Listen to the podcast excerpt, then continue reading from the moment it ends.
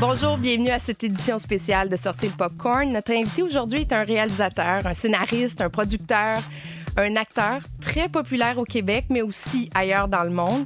Et ses films comme J'ai tué ma mère, Les amours imaginaires, Laurence Anyways, euh, Mommy, Juste la fin du monde, Mathias et Maxime se sont entre autres démarqués au Festival de Cannes où il a remporté plusieurs prix.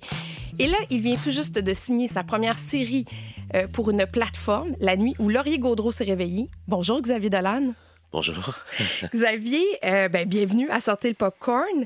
On est euh, au début d'une nouvelle année. Je me demandais comment s'était passée ton année 2022. Ben écoute, ça a été, je te dirais, un, mélange, un amalgame un peu confrontant de toutes sortes de, de, de feelings. Puis de, d'abord, ça a été énormément dans le, dans le travail, puis dans la, la, la la, comment dire la, la, pas la terminaison mais le, le, la fin en fait la post-production de la série qui s'est euh, étirée euh, dans dans le temps. Euh, beaucoup plus qu'on l'avait imaginé que les gens l'avaient imaginé je pense autour de moi. Euh, je voulais pas forcément la monter moi-même cette série là mais bon j'ai pas eu le choix euh, et, euh, Pourquoi tu voulais pas la monter? Mais je trouvais que c'était trop de travail. Je trouvais que c'était une charge de. Tu sais, je suis très perfectionniste dans le, dans, dans le montage. J'adore monter, mais j'ai comme vu venir que ce serait une charge de travail euh, trop importante pour, pour un seul homme. Tu sais, puis que ça me. Voilà. Puis j'avais pas, j'avais pas tort. Et puis ça a été difficile d'affronter ça. Puis et puis sentir aussi que, que je, décevais potentiellement des gens autour de moi dans le fait de ne pas respecter des dates de livraison ou des délais qu'on s'était, des, des, des, échelons qu'on s'était donnés. Euh, ou des dates butoirs en tout cas.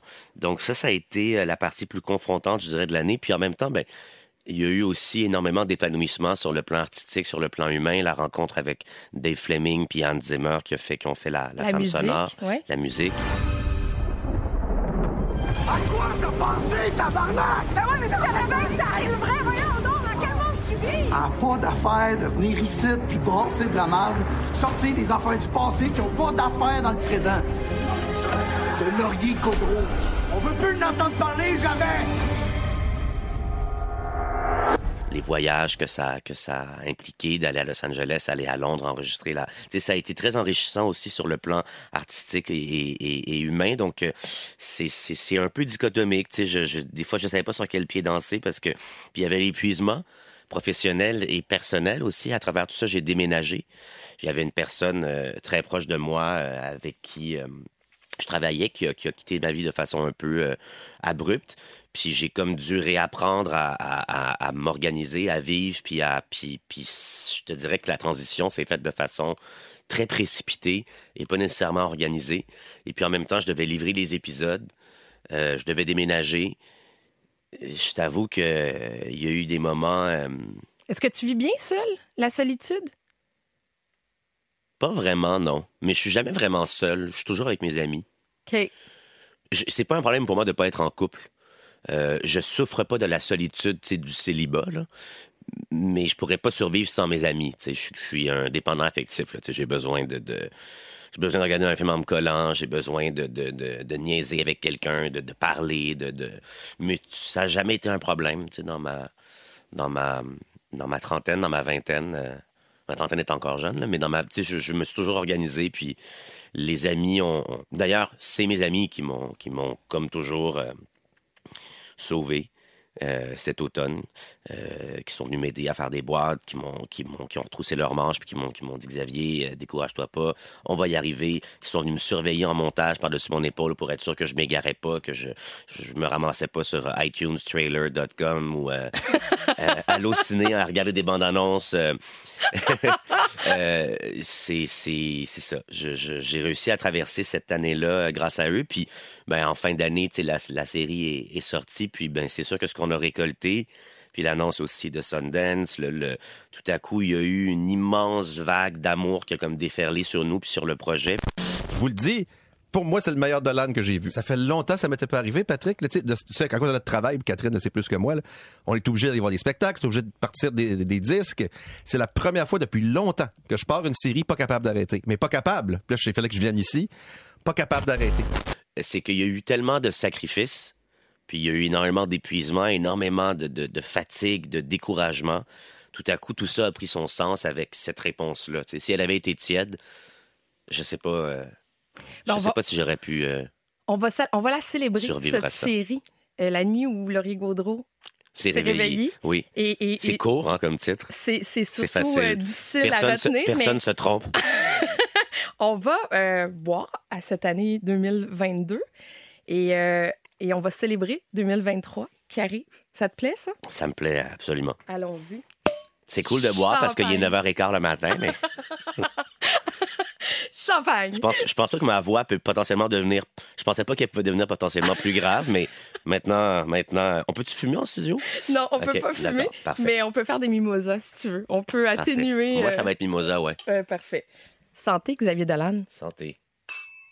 La série Laurier Gaudreau va sortir en France en janvier prochain. Est-ce que tu as dû l'adapter pour le marché français? Parce que euh, quand on regarde tes films, euh, à l'exception de Juste la fin du monde, qui a été euh, tourné et composé d'un casting français de France, et John F. Donovan, qui lui a été tourné en anglais, euh, c'est une langue québécoise avec un accent québécois qu'on retrouve dans tous tes films. Est-ce que c'est la même chose pour la série? Ben, la série a été doublée. Elle, elle a été doublée Mhm. Elle a Avec- été doublée. avec l'accent international français? Avec l'accent, non, même pas international, en fait, l'accent français. Euh, c'est un double, c'est français de France parce que, tu sais, moi j'en fais du, du doublage de- depuis toujours avec un français dit international, mais euh, la musicalité de, de la langue française parlée par les Français, françaises est, est- est- est différente. La façon de penser, structurer une phrase, les appuis, les accents toniques, il y a, il y a des grandes nuances culturelles dans notre façon de, de, de- concevoir la, la parole. tu sais.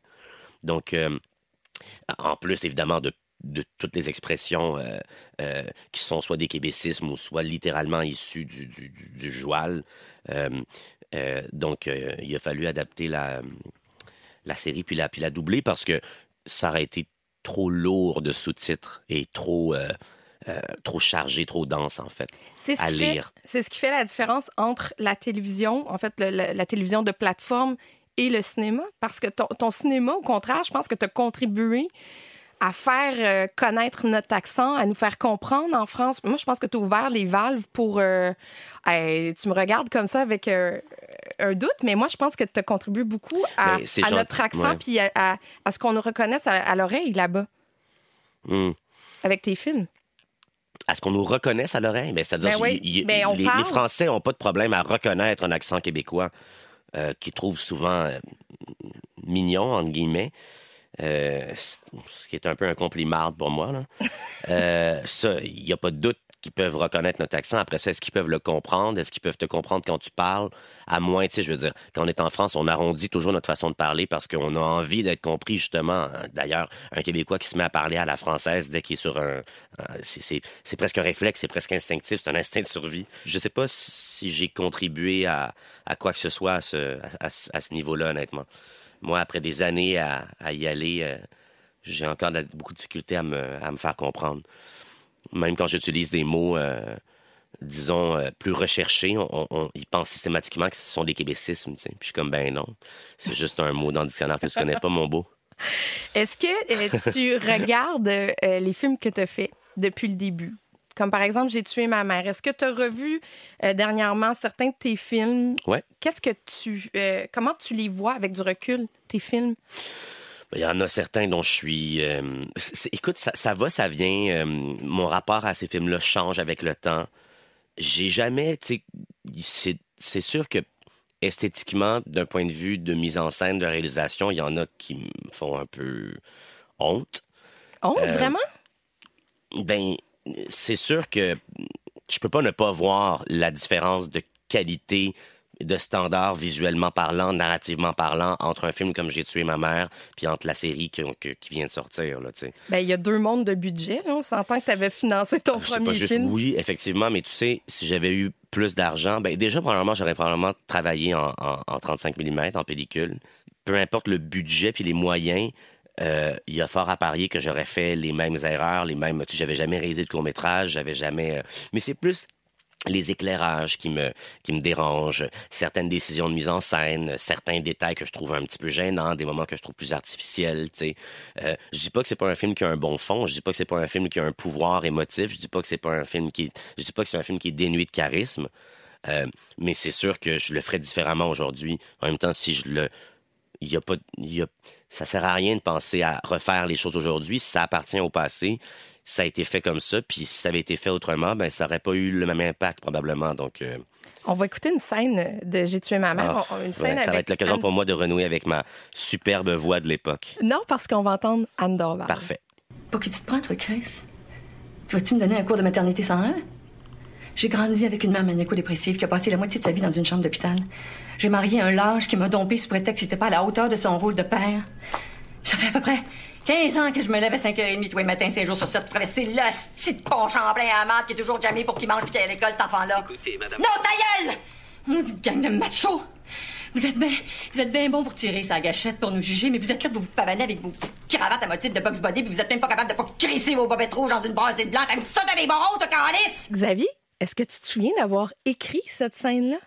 Mais oui. T'avais 15 ans?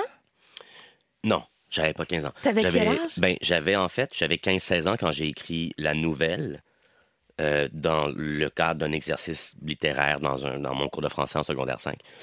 Euh, quand j'ai écrit la nouvelle qui s'appelait Le matricide qui a mené à, à- au scénario J'ai tué ma mère. Euh, mais quand j'ai écrit J'ai tué ma mère, c'est le jour après avoir quitté le cégep. Mais j'ai revu le premier topo que j'ai tourné avec toi. Tu sais, c'était la présentation de J'ai tué ma mère à Montréal. Ouais. Puis je suis, je je suis encore fascinée de la maturité que tu avais à cet âge-là pour écrire un truc comme celui-là. J'étais un petit peu, j'étais peut-être un peu, euh, un peu chien avec ma mère, mais je le savais. Euh, Pas que j'étais sadique, mais que j'étais coupable. De façon successive, là, je veux dire, ça arrivait, puis après ça, tout de suite, je me disais, pourquoi j'ai fait ça? Donc, cette culpabilité-là fait en sorte que je, je sais pas, même quand j'étais jeune, je voyais certaines choses, je me disais, ah, ça doit lui faire de la peine, puis je pense que c'est, j'ai, j'ai essayé de la comprendre, même si j'avais pas l'air compréhensif du tout à l'époque. J'ai essayé de la comprendre, puis de, de me mettre à sa place un peu. Ben, je pense qu'il y, y a deux choses. J'ai été entouré de beaucoup d'adultes et de beaucoup de choses adultes et de circonstances, de situations d'adultes à observer, à écouter, à espionner, à entendre, à, absorber.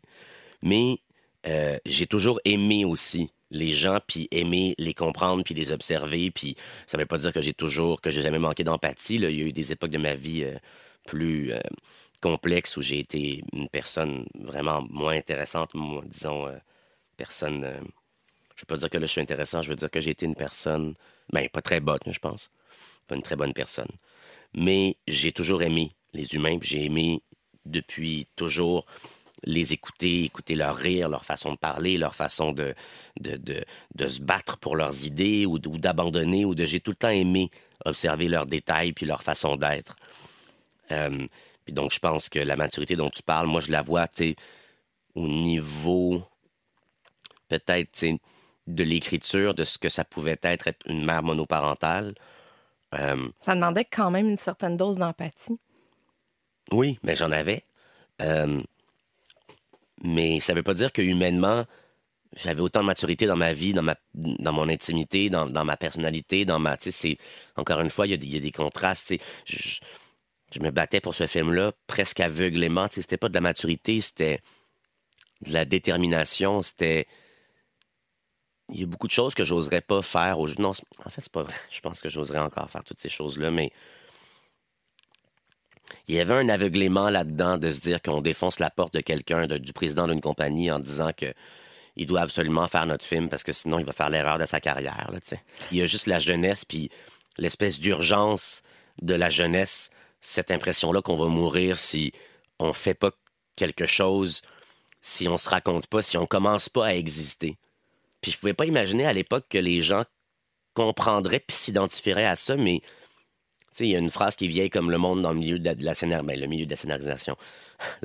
Mais dans un livre, en tout cas, de, de, de, de, de Sitfield, euh, qui est, qui est euh, When it's personal, it's universal. Puis c'est vieux comme le monde, puis c'est un lieu commun, c'est- un cliché, euh, absolu désormais, mais en même temps, c'est pas un cliché pour rien, c'est parce qu'il y, y a une vérité immense derrière ça qui est ce qui est l'infiniment intime, l'infiniment petit, l'infiniment précis, l'infiniment détaillé.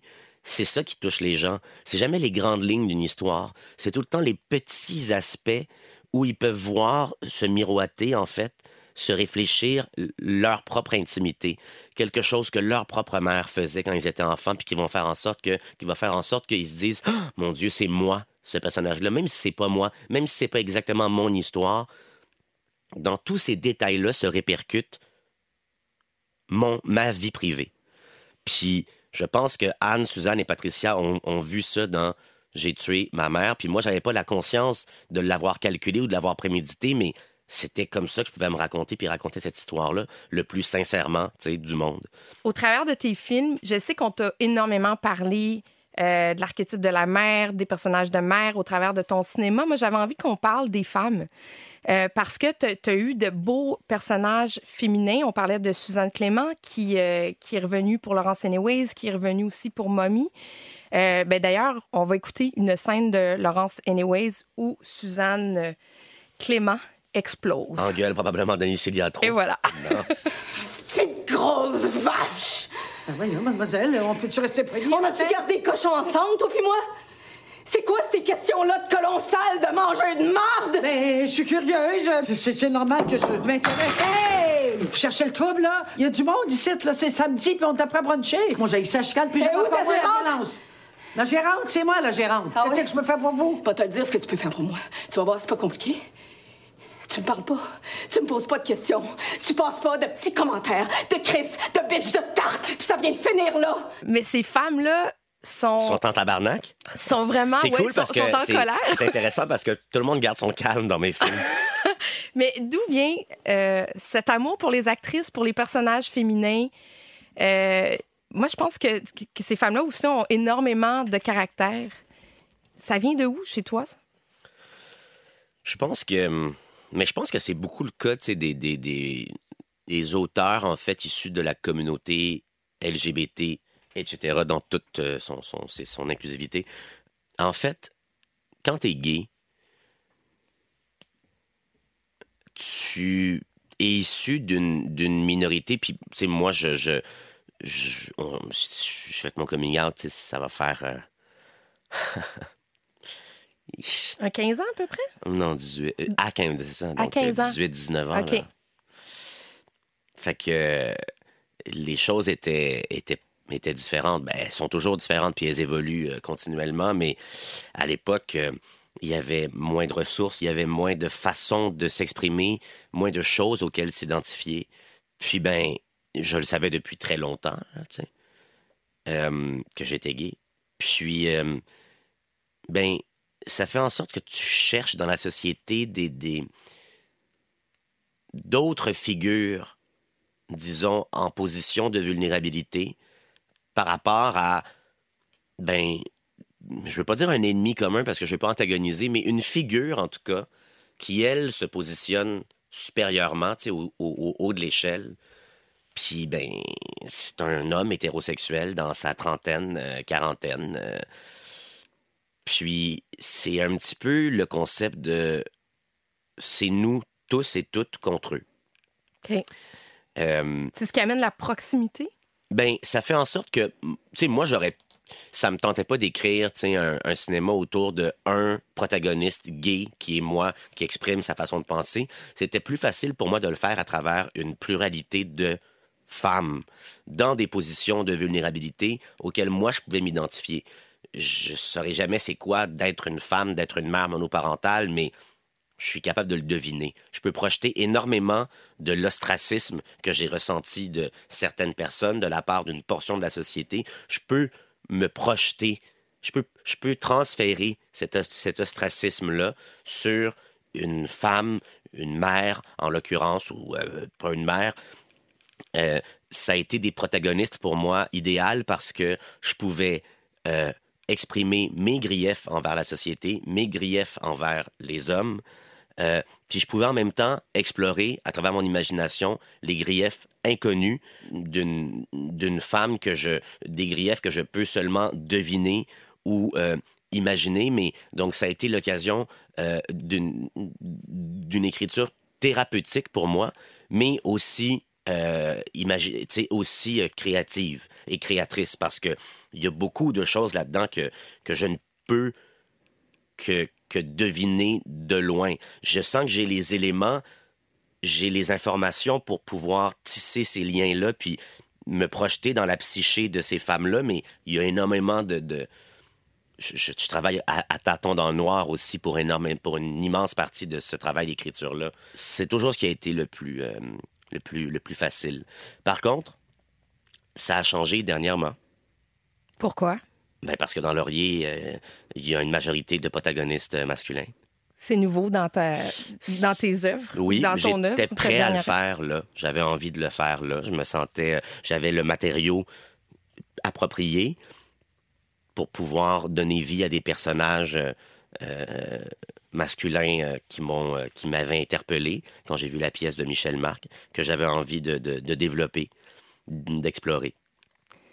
Écoute, je pense que tu as fait du bien à des actrices avec euh, lesquelles tu as travaillé. Il y en a une, entre autres, qui nous a envoyé un mot euh, qui n'est pas au Québec présentement, mais elle voulait te dire un petit salut. Cher Xavier, euh, je voulais te faire un beau message pour te dire à quel point je t'aime. Et j'aime la personne que tu es. Et à quel point il y a quelque chose que je te dis, peut-être pas toujours. Je sais plus si je pense que je vais te le dire ou si je te le dis. À quel point tu es un mentor pour moi. Un mentor de près ou de loin. Euh, quand je regarde ce que tu fais, autant que euh, par tout ce que j'ai appris à tes côtés, en te voyant travailler, en te voyant être, en te voyant te transformer à la vitesse de l'éclair, je l'ai déjà dit, et, plein, plein, plein de clés que tu portes en toi euh, qui font que tu es un créateur extraordinaire. C'est toujours l'euphorie de travailler avec toi. T'apportes ça dans ton travail, t'apportes ça dans ce que tu veux donner aux acteurs, aux actrices avec qui tu travailles. T'as envie de les faire euh, se découvrir autrement, t'as envie de leur donner quelque chose qu'ils n'ont jamais fait. Puis ça, c'est un cadeau inestimable. Et voilà. Je, je t'embrasse fort. Puis euh, merci pour tout ce que j'ai appris à côté de toi. C'était Suzanne Clément, qui euh, qu'on peut voir euh, régulièrement dans Stat. Mais j'ai retenu, j'ai appris de toi. Euh, Julie Le Breton, quand elle était de passage euh, ici à Sortie de Popcorn, nous a dit à quel point elle avait appris de toi aussi. Elle avait assisté plusieurs fois à des séances de montage. Magali Lépine Blondeau me racontait dernièrement euh, qu'elle était allée sur des plateaux de films sur lesquels elle ne tournait pas non plus pour, pour voir un peu comment tu travaillais. Euh, Guillermo del Toro, après que tu aies fait le jury au Festival de Cannes, vient au Québec, débarque sur ton plateau, veut te voir travailler. T'apprends des choses à des gens. T'aimes- Est-ce que tu aimes ça, quand, avoir cette énergie-là où les gens puissent te dire, ben moi, j'ai appris de toi?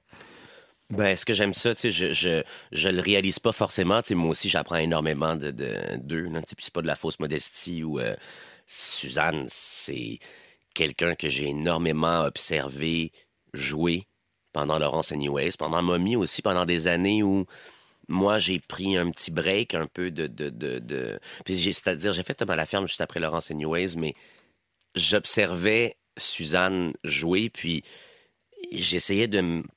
On n'est pas le même acteur, elle et moi. Elle est une actrice euh, très instinctive. Il y a quelque chose d'animal chez elle, quelque chose d'intérieur, de très turbulent. Puis moi, je, je, je suis plus technique, tu sais, comme performeur. Je, je, je, je suis, c'est davantage calculé. J'essaye tout le temps de me rapprocher de quelque chose de, de, de plus instinctif, de plus organique, mais j'ai aussi beaucoup de choses auxquelles je dois penser souvent quand je joue dans mes propres films, je veux dire.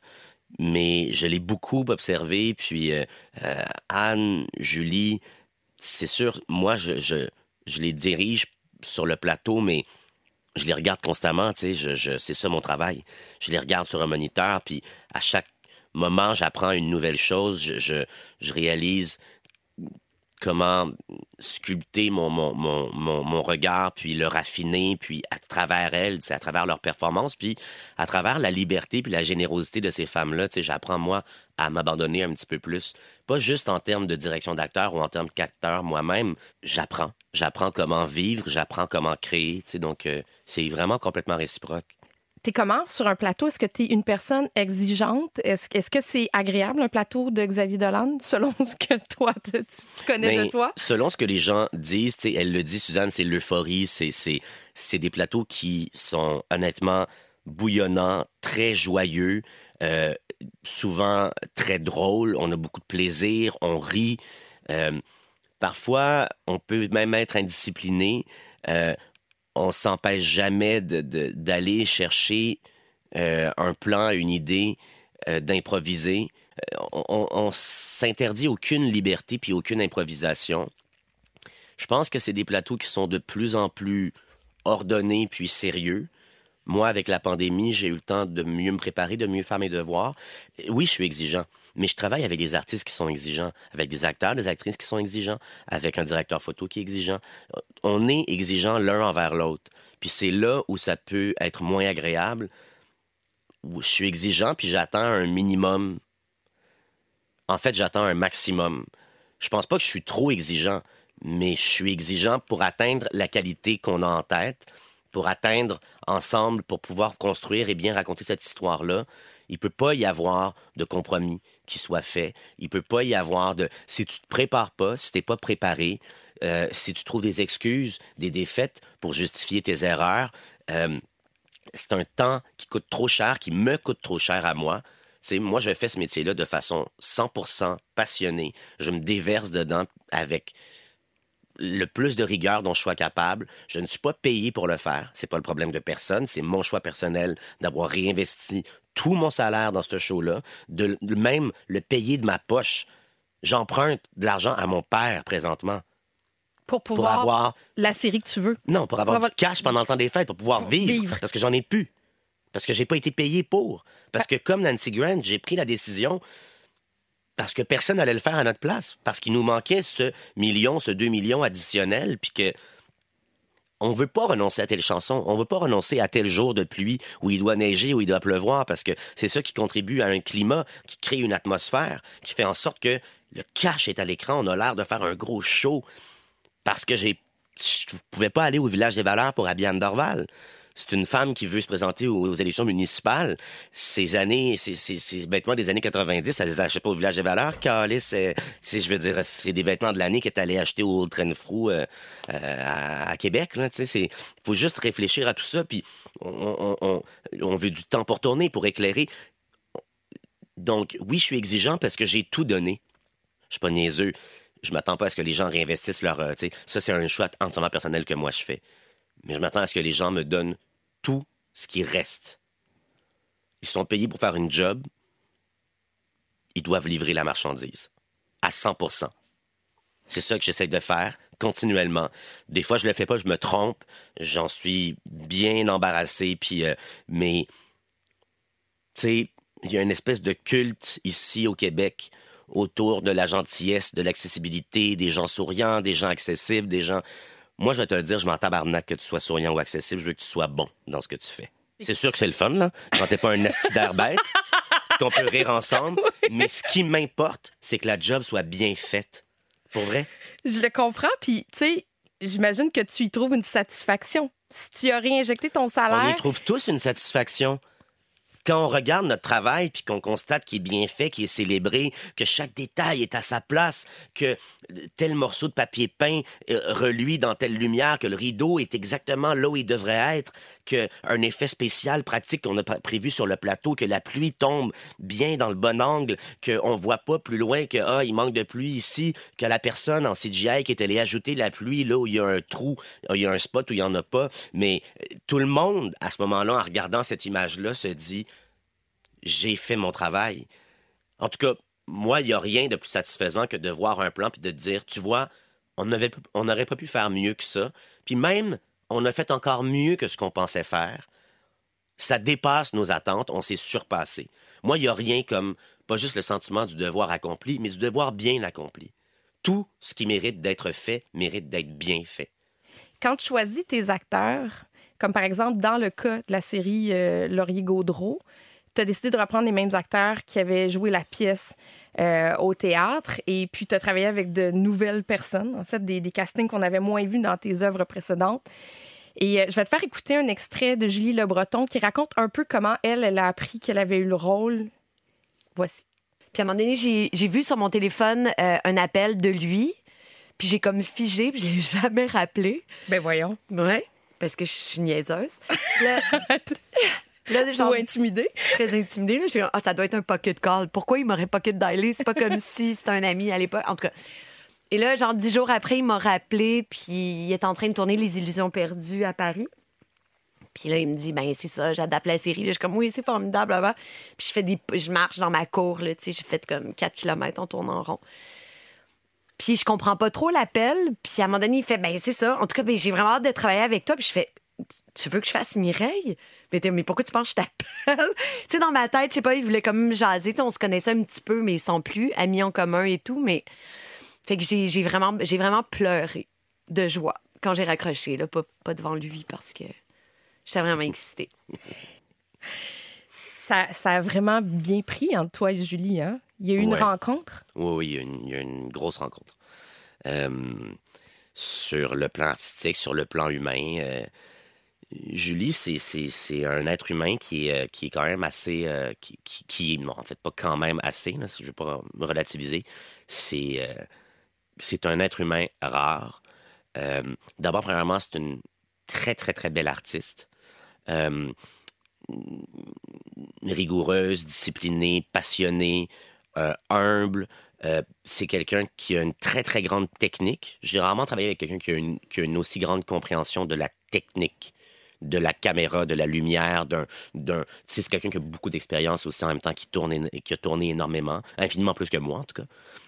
Euh, mais même sur scène au théâtre, il y a une compréhension du mouvement, de, du mouvement corporel de l'acteur, de son déplacement dans l'espace. Ensuite de ça, c'est quelqu'un qui est très en lien avec ses sentiments, donc ça en fait une interprète très émotive et, et instinctive aussi en même temps. Donc, en quelque sorte, il y a le beurre, l'argent du beurre. C'est le meilleur des deux mondes réunis en une seule et même personne. Donc, ça crée forcément une aura, quelque chose de très solaire, de très lumineux. Puis évidemment, après ça, il y a sa beauté. C'est sûr que quand tu as deux piscines creusées d'en face comme ça, euh, Les yeux, hein? ben, je veux sont-ils bleus ou sont pas bleus? Fait que, tu sais, c'est, c'est, euh, c'est ça. Il se dégage énormément de lumière, puis d'énergie, puis de, de, de force de cette, euh, de cette, de cette fille-là. Puis elle est aussi, en même temps, une personne toute en fragilité, en vulnérabilité, qui, moi, m'a accueilli dans une époque de ma vie. Bien, évidemment, le tournage nous a rapprochés, mais après ça, le lien qu'on a conservé, son écoute, sa présence euh, envers moi, pour moi, a été euh, vraiment, elle a fait montre d'énormément de générosité. Euh, et puis, elle me doit pas ça. Je sais qu'on a du plaisir à être ensemble, à... je voulais pas l'envahir non plus. Moi, je suis quelqu'un, je peux, quand j'ai un coup de foudre, ça peut, ça peut devenir intense, ça peut devenir dense, mais je pense qu'elle a pas peur de ça. Puis, il y a une mutualité dans ce, dans ce rapport-là, qu'on désire autant l'un que l'autre. Puis, euh, ben, rapidement, il, il s'est créé une intimité, puis une familiarité. euh, que j'ai avec des gens que je connais depuis une dizaine d'années ou une euh, quinzaine d'années. Mais tu vois, c'est drôle parce que j'en parlais avec Juliane Côté. Quand, Qui est aussi dans la série. oui. Ouais. Quand on a rencontré Julie, on a eu tellement de plaisir avec elle, puis on a découvert une personne, c'est pas que c'est narcissique, mais qui nous ressemble un peu, puis qui, avec qui il y a eu une- immédiatement euh, une chimie, un, un- un lien fort qui s'est tissé. Puis on s'est dit, ah, c'est dommage, mon Dieu, qu'on la rencontre maintenant, parce que on dirait qu'on a comme perdu du temps avec elle. On aurait, on aurait eu, tu sais, mais donc je pense que ça, ça parle de, de, de, de la force du, du, du coup de foudre, qui est généralisée autour de moi aussi, tu sais. En plus, c'est une collègue puis une artiste profondément bienveillante chez qui il n'y a pas de, de, de malice, de sens malsain, de compétition ou de manque de solidarité. euh, par exemple, envers d'autres femmes, notamment, que, que, que moi, je... je... T'as déjà vu ça, de la jalousie sur des plateaux? De l'envie entre femmes? C'est une, une joke? oui, non, je pose la question. Ben oui, je, vois, je vois ça beaucoup dans, dans, dans, dans ma vie. Énormément.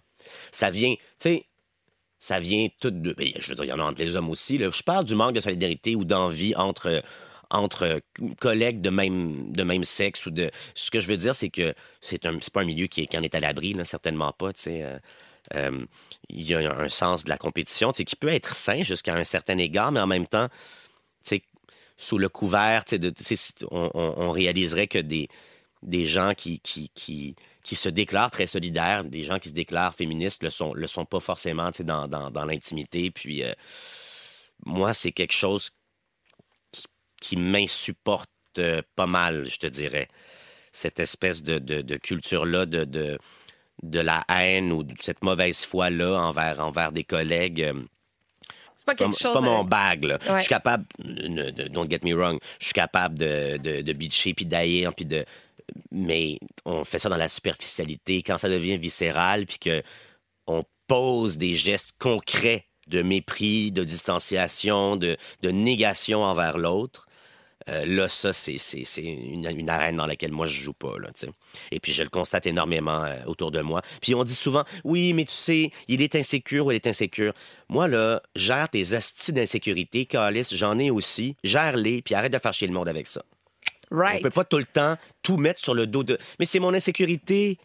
Oui, oui, mais moi aussi, je suis insécure. Je veux pas dire que te Calice une claque d'en face, là, tu sais. Bon, ça, c'est dit. On va parler de musique. Je sais que tu écris beaucoup en écoutant de la musique. Euh, Il y, a- il y a plein d'exemples. Tu Je pense entre autres aux Amours imaginaires avec euh, la chanson Bang Bang de Dalida. Il y avait Jump Around, euh, Moby dans Juste la fin du monde, les chansons de Céline qu'on a pu entendre dans Mommy, dans ta série Laurier Gaudreau. Ouais, il y a- il y, a quelques tonnes dans ces films-là. Ouais, il y en a beaucoup. Comment ça fonctionne? T'as tout déjà ça en tête quand t'écris le scénario? Pour moi, la, la, la musique en, en cinéma puis en écriture, c'est la forme d'art, si tu veux, qui se qui s'agence le plus efficacement à l'art de, l'image et du son du cinéma. Tu sais, c'est comme à travers la musique que j'arrive à visualiser les choses, que j'arrive à mettre en image un, un film dans ma tête au moment de l'écrire. Et donc, après ça, forcément, ça m'accompagne sur le plateau et ça me suit au montage. Euh, j'ai écrit avec. euh, j'ai j'ai commencé à écrire Mommy à cause d'une euh, d'une pièce de, Ludovic, de Ludovi- Ludovico. euh, Qu'on entend dans le film. Ouais, que je sais bien, je suis capable de prononcer le nom, c'est cool. C'est Euh, Ludovico. Einaudi. Moi, je dis Einaudi, mais. Einaudi. Je, mais je sais pas ce qu'on dit. Personne ne me l'a enseigné, je- c'est un guess. Ludovico, en tout cas, lui. j'ai entendu cette pièce-là, puis j'avais déjà l'idée de momie, mais c'était très embryonnaire dans ma tête. Et cette musique-là m'a fait visualiser la scène de momie dans laquelle le personnage de Diane Després se projette dans un avenir euh, fantasmé. Un flash forward. Mais c'est pas un flash forward, c'est un Un désir, C'est un Ouais, désir, ouais. c'est ça, c'est un souhait, c'est ça, ça. Et, et- et- et on voit cet univers-là, ce- ce- cet avenir-là rêvé, optimal, là, optimisé, se, se- se matérialiser sur cette musique-là. Et c'est la première scène de momie que j'ai écrite. Et donc, euh, non seulement j'ai écrit la scène avec la musique, mais la musique a donné lieu à la scène qui, ensuite de ça, elle a donné lieu au reste du scénario, l'entourant. Comment je me rends à cette scène-là? Puis là, j'y suis allé à, rebours. Donc, la musique euh, m'accompagne, mais la musique génère parfois des, idées. euh, est l'origine des, idées. Elle est l'origine des idées. Contrairement à ça, tu as travaillé peut-être au service d'artistes et de clients parce que tu as fait de la Ah pub, ouais, tu as ouais. fait des clips Ouais. avec euh, Adèle, entre autres, euh, mais aussi avec euh, Indochine. Quand, quand tu as à mettre en image la chanson de quelqu'un d'autre, est-ce que tu es capable de travailler de la même façon? Est-ce que pour toi, Ben ça oui. t'inspire autant? Ouais. Ben oui, tu sais, comme je te dis, c'est comme ça que ça commence pour moi généralement, tu sais. Avec une musique.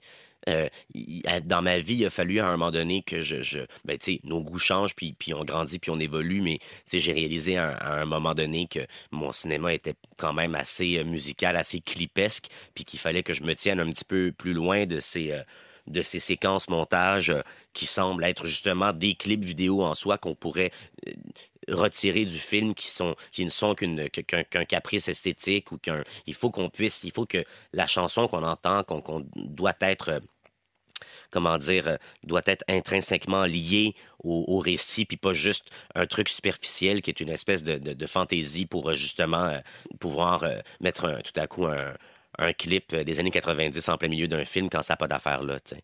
Je l'ai fait dans le passé beaucoup, puis j'essaye de. Je, je le fais plus maintenant. Je le fais différemment en tout cas.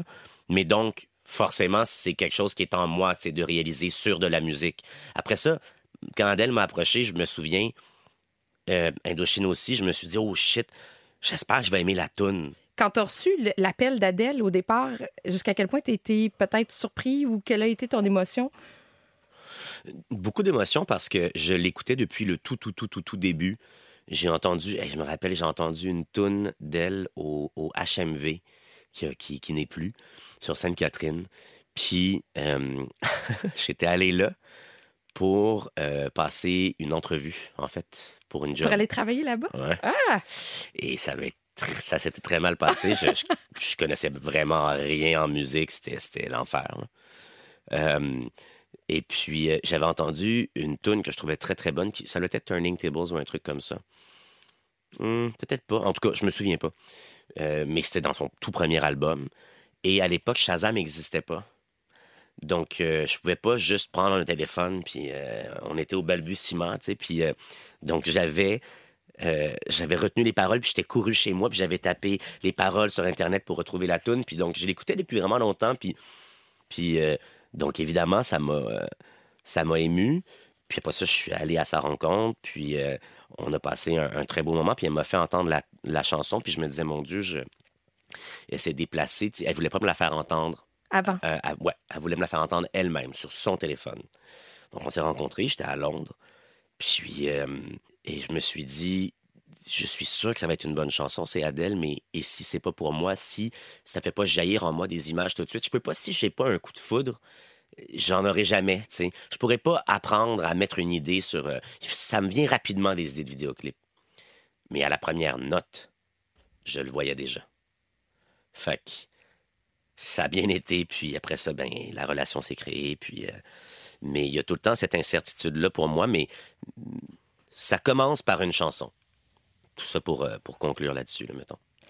Xavier Dolan, qu'est-ce qu'on peut te souhaiter en 2023? On entame une nouvelle année. Tu aurais besoin de quoi? J'ai besoin de prendre soin de moi. J'ai besoin de défaire les boîtes qui restent euh, dans ma maison. De ton déménagement? Ouais. J'ai besoin de donner des becs un peu. Euh, Donc voilà, c'est possible. Euh, et puis j'ai besoin de faire euh, deux, trois pubs, mettons. Pour te renflouer? ouais, ben pour survivre. pour survivre. Est-ce que c'est un plaisir encore de faire de la pub? Est-ce que, est-ce que tu y trouves ton plaisir? Parce que tu Oui, es j'y au, au service d'un client, Ben, y a- c'est différent. Il y, a de l'argent, il y a du temps, il y a des grosses tunes, il y a des, des, des belles choses. C'est des grosses pubs, c'est plus dites de luxe, là, tu sais, du monde de, de la mode, du parfum, du. euh, Les montres, euh, Chopard et tout ça, ça, ouais. exactement. Donc, euh, oui, j'ai trop du plaisir. Puis c'est surtout que c'est un plaisir qui. C'est un, un, travail qui, qui est très limité dans le temps. On parle d'un mois, un mois et demi. Euh, voilà. Donc, euh, il n'y a pas de, de. À long terme, il n'y a pas un commitment émotif en plus, comme avec un film ou.